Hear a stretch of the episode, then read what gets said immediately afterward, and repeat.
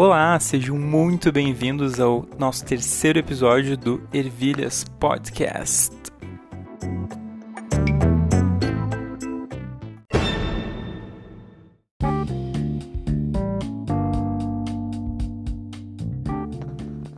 E a gente teve uma correção de dois ouvintes por causa do último episódio do Oportunidades Disfarçadas, que eles lembraram, acabei me passando, que o Banco Imobiliário ou Monopoly, eles eram vendidos no Brasil com o mesmo nome, porque o Monopoly, que é da Hasbro, talvez não tivesse tanta aceitação no Brasil por ser um nome estrangeiro, e eles fizeram uma parceria com a Estrela, que vendeu o produto, o jogo, né, de 1944 até 2009, quando a Hasbro entrou no Brasil e decidiu vender o jogo por conta com o nome de Monopoly mesmo.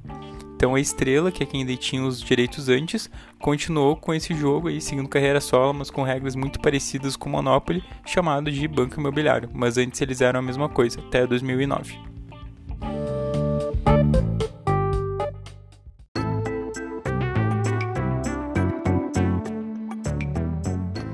E partindo então para o episódio de hoje, nós vamos falar sobre o Cama de Gato do Kurt Vonnegut, um dos meus autores favoritos. Eu já li trocentas coisas dele.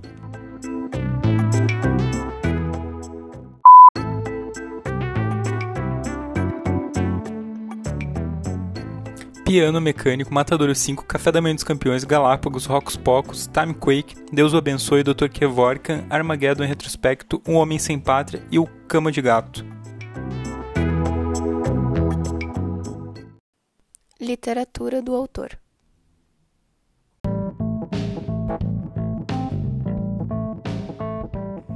Eu acho que a dificuldade pode ser apresentar esse escritor para quem ainda não conhece e fazer uma apresentação à altura também, porque ele foi o grande responsável por eu começar a ler coisas diferentes assim dos clássicos, porque ele é considerado dentro do movimento modernista, né, um escritor que escreve de uma forma diferenciada.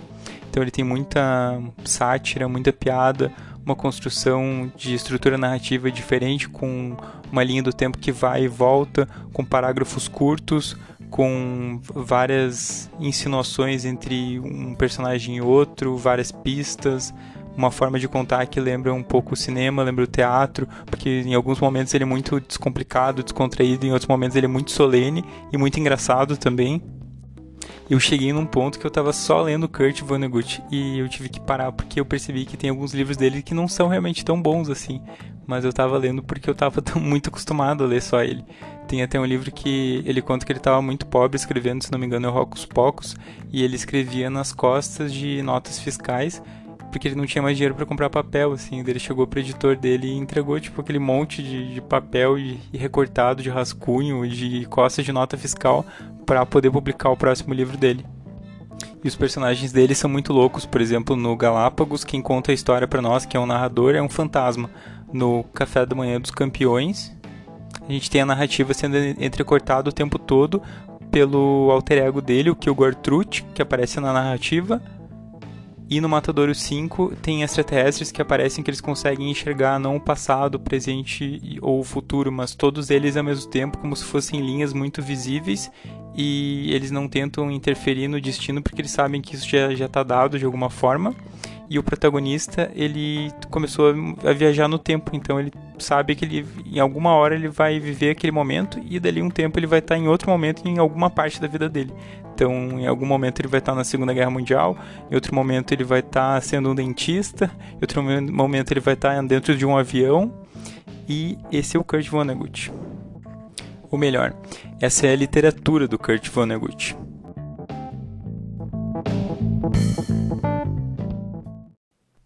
Pós-modernismo.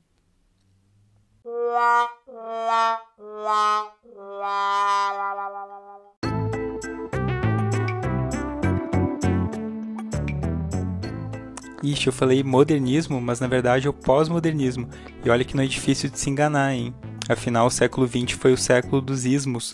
São aqueles vários movimentos artísticos que surgiram no período de entreguerras: cubismo, futurismo, existencialismo, surrealismo, dadaísmo e tantos outros. Foram movimentos fortemente influenciados pelo período das duas grandes guerras mundiais, ou seja, o ser humano estava naquela situação em que ele estava exposto a uma grande quantidade de violência, caos, falta de sentido, anomia que chama, né? E a arte era uma forma de extravasar de ter uma catarse daquilo. É muito co conhecida aquela pintura O Grito, né? Que está inserido dentro do movimento existencialista, que eu acho o maior resumo assim da época. E o movimento dadaísta, que eu adoro enquanto movimento. Mas enfim, a gente veio aqui falar sobre o pós-modernismo.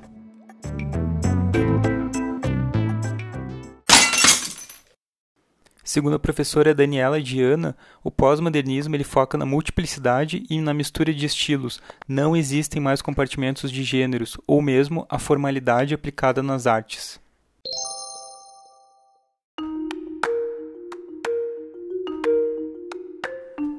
Assim como esses primeiros ismos coexistiram com as grandes guerras, o pós-modernismo coexistiu com o período do broadcast, com a expansão dos meios de comunicação e com a cultura de massas, dos programas de entretenimento, da publicidade em larga escala, a liberdade de expressão, o espetáculo e a globalização.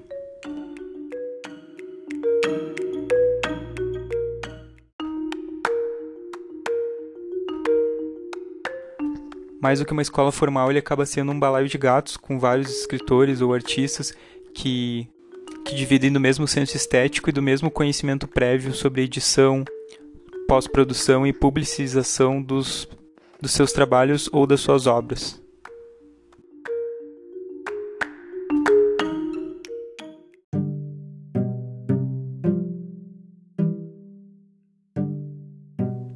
Afinal, estava todo mundo vivendo o mesmo período, e além disso, o artista, para os beatniks pelo menos, ele tem que servir como se fosse uma antena do seu tempo, né? E o artista, na verdade, meio que sempre foi, não um produto do seu meio, ele é aquele, é aquele tradutor do que as pessoas estão sentindo naquele momento ou naquela sociedade.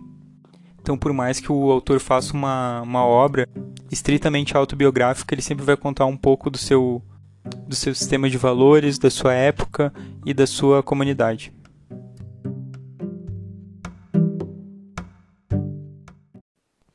Biografia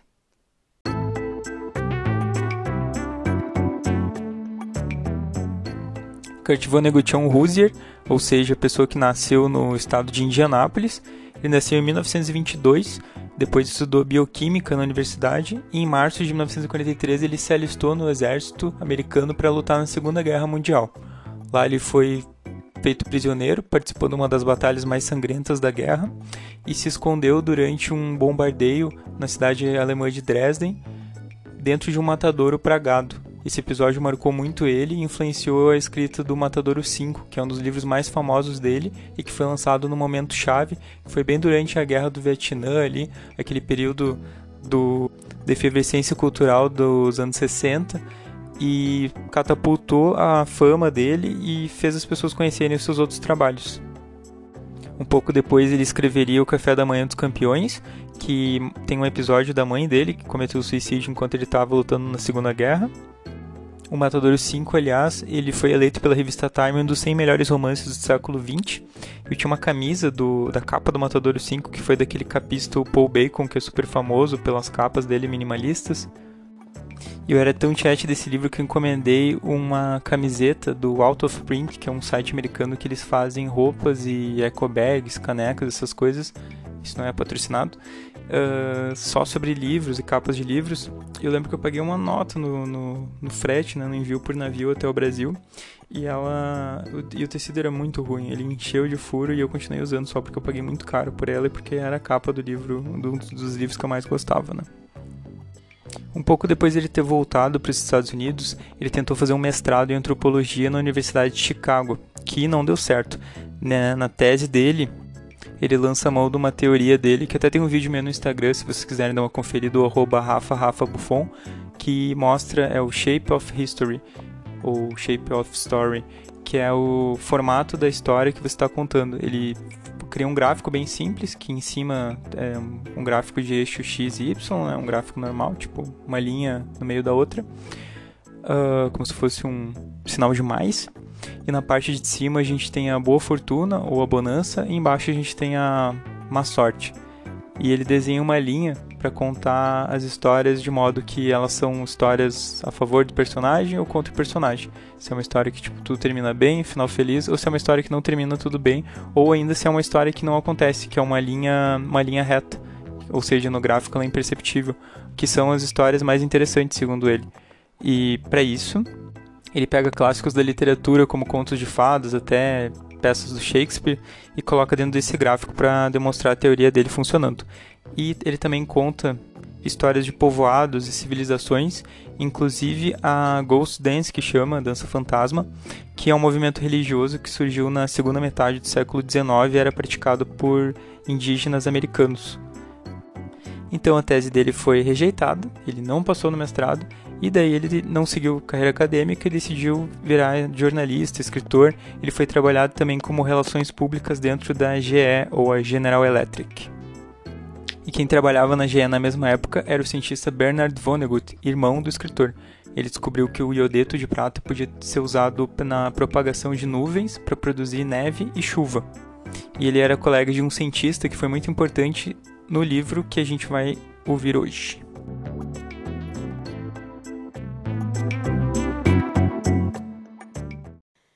Quem foi Irving Wayne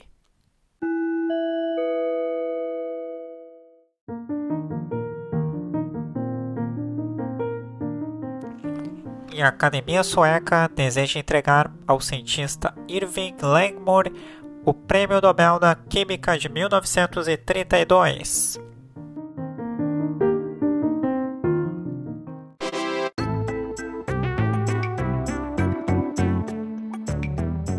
O Irving Langmuir foi um cientista que não foi muito bem sucedido até ele conseguir um emprego na GE. Ele ficou cobrindo o cargo de um outro cientista.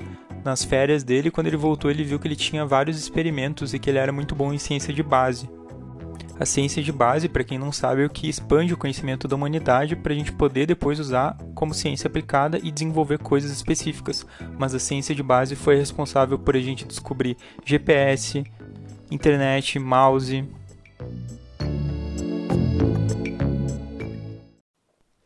Ciência de base.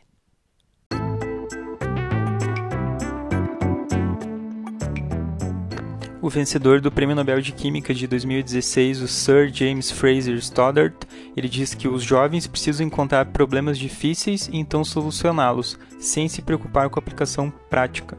E se a gente olhar um dos principais medicamentos para hipertensão usados hoje, ele surgiu com a análise do veneno da jararaca, então, os cientistas descobriram uma molécula que hoje é usada dentro desse medicamento. E voltando ao Irving Langmuir, um outro colega dele na General Electric, o Saul Dushman, disse uma vez que o Langmuir é uma máquina de pensar regular. Entra-se com os fatos e extrai-se uma teoria. Ou seja, aquele cientista bem caricato que fica sentado pesquisando e tal e não tem muita conversa com o público não. Que ficam absortos no mundinho deles e e não tem nada de errado, mas todos esses cientistas foram cooptados para a missão americana ou também na, na União Soviética para a missão soviética de destruir o inimigo deles. Afinal, a gente estava vivendo o período da Guerra Fria, né, que foi uma escalada militar e uma, um período de muito, muita tensão na história, em que os países do bloco soviético e do bloco ocidental ficavam se ameaçando uh, de, de um lado ou para o outro com armas nucleares, que eles ficavam aumentando o estoque deles para ter mais poderio e mais uh, ameaça para o outro lado. Então, além de ser o pai de uma das patentes de lâmpada que baratearam o uso de energia elétrica pelos americanos, né, que foi usado pela GE, ele foi convidado pelo governo americano a trabalhar em pesquisas militares, porque eles sabiam que os alemães estavam desenvolvendo suas próprias bombas de gás e ele foi chamado para trabalhar com isso. Então, usando seu conhecimento sobre absorção, ele projetou as máscaras de gás que foram usadas na Segunda Guerra Mundial e construiu também geradores para a produção de cortinas de fumaça que camuflavam as tropas na Terra. Mais importante que isso, antes da Segunda Guerra ele já tinha descoberto o hidrogênio atômico e depois a invenção do maçarico de hidrogênio. Isso despertou a atenção de outros cientistas, o Rutherford, Lewis, Bohr, que, que continuaram o trabalho do Langmuir, por isso que ele é chamado de um dos pais da bomba atômica.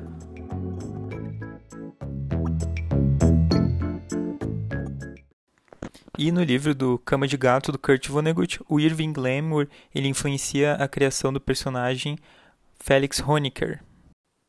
Livro Cama de Gato.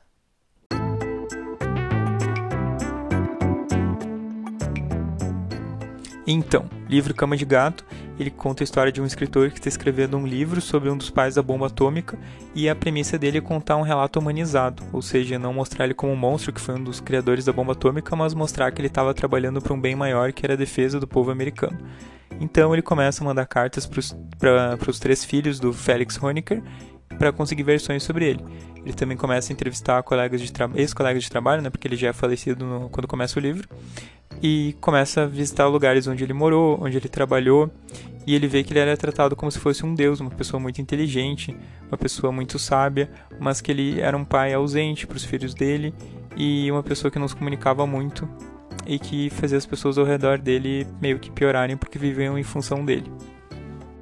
O Félix mesmo era uma pessoa muito egocêntrica, e estava sempre envolvido com algum projeto, alguns projetos que não tinham fins militares, por isso que eu falei de ciências de base antes, porque no livro ele é retratado como uma pessoa que fazia ciência de base e que depois usaram esse conhecimento dele para fins militares, mas sem essa ciência de base não teria tido o arma nuclear ou a arma militar lá na frente.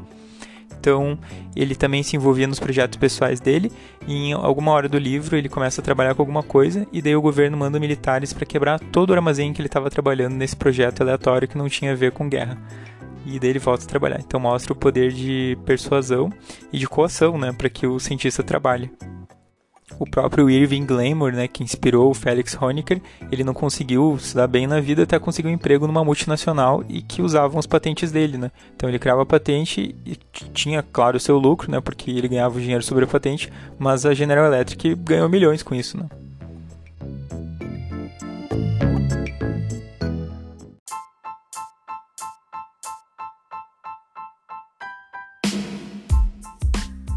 E agora uma perguntinha: você acha que o Kurt Vonnegut, que ficou preso dentro de um matadouro durante a Segunda Guerra Mundial, lutou, sofreu um bombardeio, estudou bioquímica, qual que é a visão que ele tem dos cientistas e da ciência e da ciência aplicada para fins militares?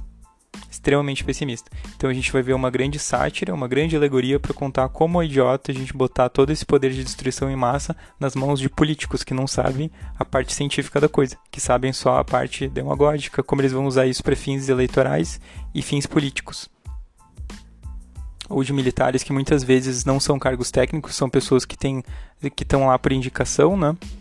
Mas uma parte muito importante que ele traz para o livro é a parte da ética que a gente vê muito no Watchmen também, que é outra obra que surgiu no falando sobre os anos 60, né, que fala sobre como todo esse poder é usado uh, sem escrúpulo nenhum, né, sobre como as, as, pessoas são meras peças dentro de um, de um tabuleiro e a questão de direitos humanos, uh, importância para a vida, esse cuidado é completamente relativizado, assim, né, eles só pensam nas armas como se fosse mais uma peça dentro do tabuleiro. Tem um trecho que me impactou muito que ele fala sobre os aborígenes, na Austrália quando chegaram os colonizadores ingleses e que chegou um ponto que os aborígenes não se reproduziam mais porque eles achavam que a vida era tão desprovida de sentido e se tornou tão triste depois que os colonizadores chegaram que não tinha por que colocar descendentes no mundo. Então, olha a visão que ele tem. E ele não tirou o, grau de, de, de mestrado, não teve a tese dele aprovada como mestrado, mas em 1971, ou seja, um, um tempo depois que o livro foi publicado, a Universidade de Chicago autorizou ou deu para ele esse grau de mestrado. Então, na época ele não conseguiu, mas o Cama de Gato é considerado então a tese de mestrado que graduou o Kurt Vonnegut como mestrando, como mestre. Então, é, apesar de ser uma tese de mestrado sobre antropologia, ele na verdade é um livro ficcional que ele coloca vários pontos, né? A gente tem esse essa visão além, assim, né? Tensão política, tensão militar, uh, organização de sociedades, religião, que tem uma religião no livro que acontece dentro de uma ilha que o protagonista vai parar, porque enquanto ele está investigando a história do Felix Honecker, ele acaba se deparando com uma arma de destruição em massa que ele deixou em vida. E ele corre atrás dessa arma para evitar uma escalada de, de, de destruição ainda maior.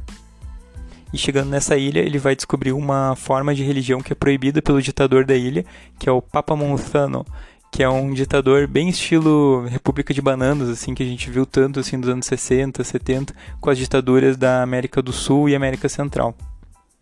América Latina, né, como um todo.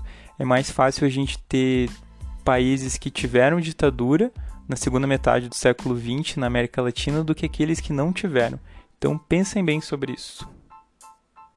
A própria religião, né, ela é muito usada como uma forma de controle social e de catarse, né?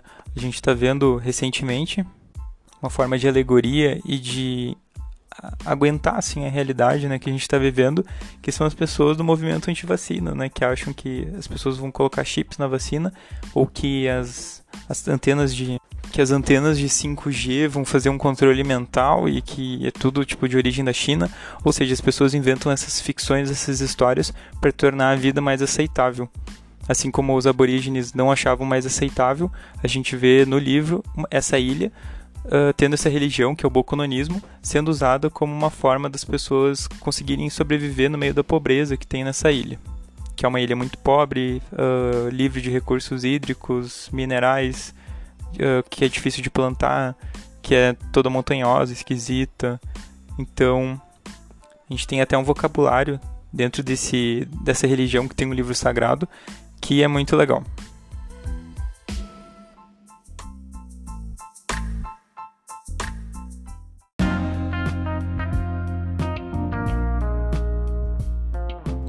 Eu acho que se os alienígenas chegassem na Terra e precisassem de um manual para entender como é que funciona a organização de sociedade dos humanos, eles teriam no Cama de Gato um bom ponto de partida.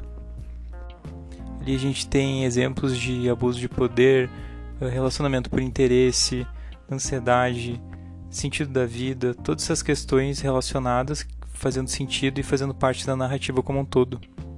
O próprio Bokonon, que no livro é o fundador, o falso profeta fundador do bokononismo, ele mostra como a religião é uma forma de controle social ou pode ser usada assim, tanto que esse personagem usa. E ele tem uma forma muito satírica, engraçada de trabalhar com isso. Por exemplo, tem um termo do, Boco, do boconanismo, que aliás ele é todo contado em forma de poemas, né, dentro do livro sagrado do boconanismo, que são os livros de Bokonon, que eles estão em produção ainda, porque o profeta ele é vivo no livro, que é o Gran Falun, que se a gente pegar é a junção das palavras grande, né, o Gran, e falam, Falun é como se fosse uma corruptela de balão em inglês, então um grande balão.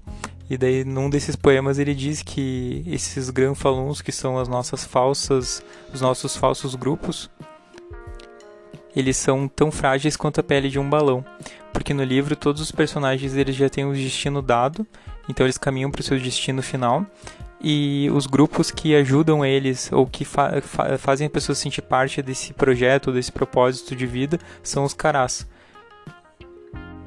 E os instrumentos ou as, os acontecimentos que vão levar a pessoa até esse grupo, esse carás, são os vampetters. E tem todo um glossário. Eu fiz uma, o mesmo, mesmo que a, a, editora Aleph, que foi que lançou Cama de Gato, fez com Laranja Mecânica, que eles botaram no final do livro um glossário que ele é acessório, né? Ele não é não é necessário para você entender o livro Laranja Mecânica, mas eles que é de ficção científica, uh, ele ele tem essas palavras que são desnecessárias para a compreensão do livro, mas é engraçado, é legal você ver elas no final ali. Uh, até para ajudar no entendimento também, se necessário, se tu começar a ler o livro e parar e quiser retomar a leitura, tem ali no final. E deu também a liberdade de fazer também um glossário com as palavras do boconanismo que estão presentes no livro Cama de Gato. Então tem essas várias palavras aí, palavras ou termos, e meu favorito é o gira, gira, gira, que é meio que um uma onomatopeia, uma, uma interjeição assim de, de surpresa. Quando a pessoa olha para uma situação que foge muito do controle dela, mas que parece uma coisa muito grandiosa e daí as pessoas dizem, em vez de pois é, elas dizem gira, gira, gira, que é um termo bocononista, girando o dedo. para mostrar como o ser humano é pequeno na frente de todo o universo, de todas as relações que, que regem o universo e que fogem do controle dele. Um outro termo que fala do abuso de poder e de como os monarcas ou governantes têm um poder muito ilimitado perto da, das pessoas que eles governam é o Duffel, que é o destino de muitas pessoas nas mãos do Stupa, que seria algo como estúpido, né? Que na definição do boconanismo é uma criança confusa que tem muito poder nas mãos, ou seja, os nossos governantes. Então ele tem essa vibe meio anarquista, meio questionadora, uh, com um profundo desânimo sobre como a história está levando seu rumo, né? E se a gente for pensar, o livro foi escrito durante a Guerra Fria e agora a gente está vivendo uma Guerra Fria 2, né? Com os Estados Unidos fazendo sanções comerciais com a China e não querendo aceitar a hegemonia que a China está conseguindo agora.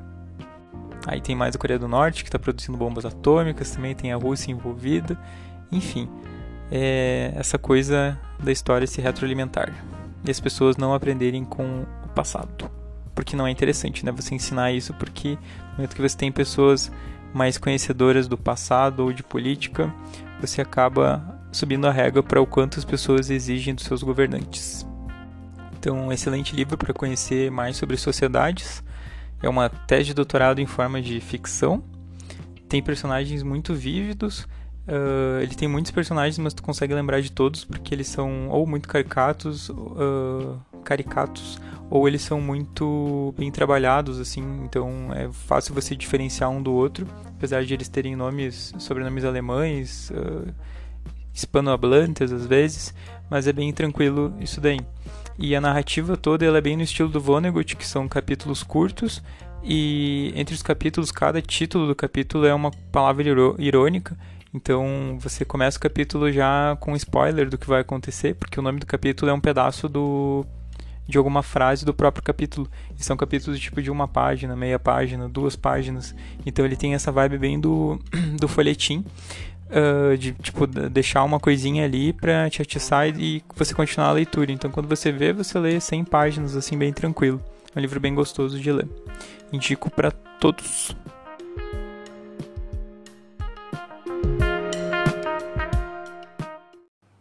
Trecho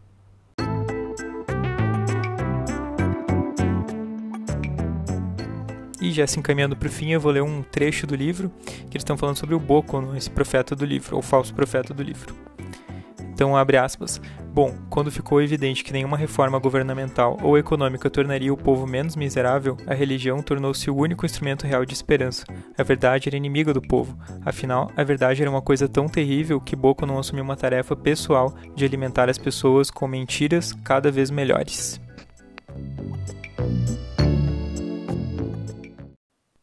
Hora do convite.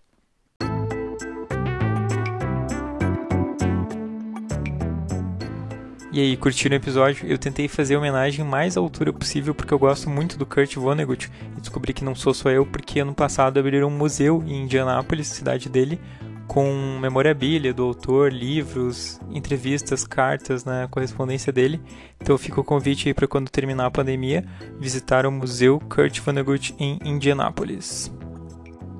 Eles têm umas coisas muito legais, que nem bolsas para estudantes. Tem a Semana do Livro Banido, que eles leem livros que foram banidos em algum lugar do, dos Estados Unidos. Workshops para professores incentivarem a escrita criativa nas escolas.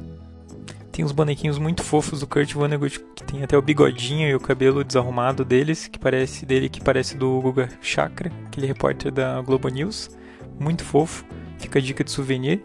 E eles têm um prêmio também que eles dão